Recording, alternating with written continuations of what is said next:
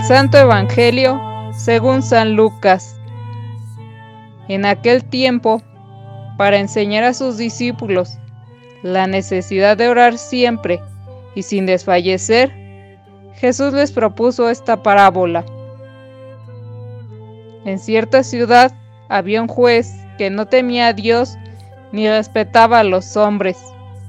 Vivía en aquella misma ciudad una viuda que acudía a él con frecuencia para decirle, Hazme justicia contra mi adversario.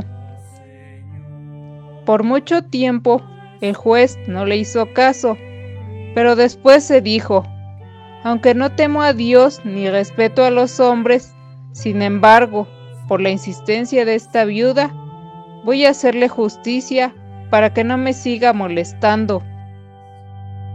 Dicho esto, Jesús comentó, si así pensaba el juez injusto, ¿creen acaso que Dios no hará justicia a sus elegidos, que claman a Él día y noche y que los hará esperar? Yo les digo que les hará justicia sin tardar. Pero, cuando venga el Hijo del Hombre, ¿creen que encontrará fe sobre la tierra? Palabra del Señor.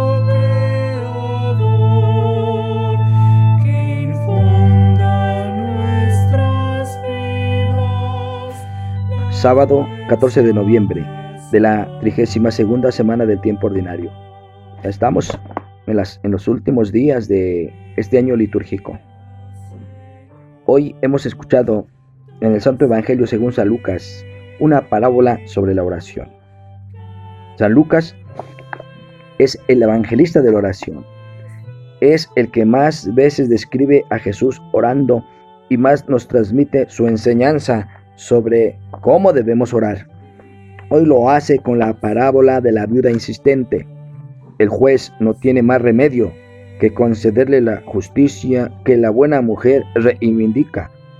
No se trata de comparar a Dios con aquel juez que Jesús describe como corrupto e impío, sino nuestra conducta con la de la viuda, seguros de que si perseveramos, conseguiremos lo que pedimos. Dios siempre escucha nuestra oración. Él quiere nuestro bien y nuestra salvación más que nosotros mismos. Nuestra oración es una respuesta, no es la primera palabra. Nuestra oración se encuentra con la voluntad de Dios que desea lo mejor para nosotros. A veces, esta oración tenemos que expresarla a gritos, día y noche, como dice Jesús, porque hay momentos de turbulencia y de dolor intenso en nuestra vida debe salir de una actitud de humildad, no de autosuficiencia, desde una disposición de apertura confiada a Dios, o sea, desde la fe, como la del centurión que pedía por su criado, como la de la pobre viuda que insistía para conseguir justicia. La pregunta final de Jesús en la página que hoy leemos es provocativa. Cuando venga el Hijo del Hombre, ¿creen que encontrará fe sobre la tierra?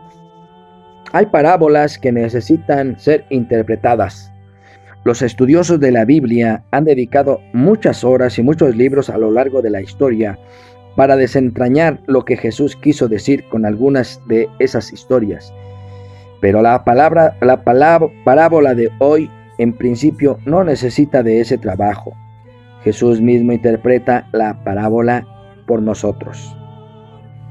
No es que Dios se parezca al juez injusto, que termina por hacer justicia a la viuda, no por hacer justicia en sí, lo que debería ser su principal preocupación, sino porque la viuda no le deja tranquilo y le importuna. Lo que dice Jesús es precisamente lo contrario. Si el juez injusto es capaz de hacer eso, ¿qué no hará Dios con sus elegidos, con sus pequeños, con sus hijos e hijas que claman a Él día y noche? Eso es así, independientemente de que cuando venga el Hijo del Hombre se encuentre con esa fe y esa confianza en la tierra. Dios no depende de nuestra fe. Dios es lo que es, absoluto de vida, de libertad, de justicia.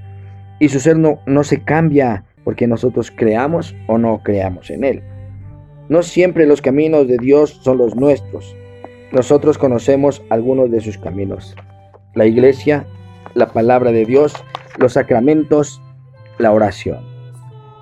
Todos esos buenos caminos, Dios los sigue muchas veces para encontrarse con nosotros, pero Dios es más grande que todo eso y sumamente libre y muy creativo, capaz de imaginar siempre nuevos caminos para encontrarse con sus hijos e hijas por medios que nosotros no podemos ni imaginar.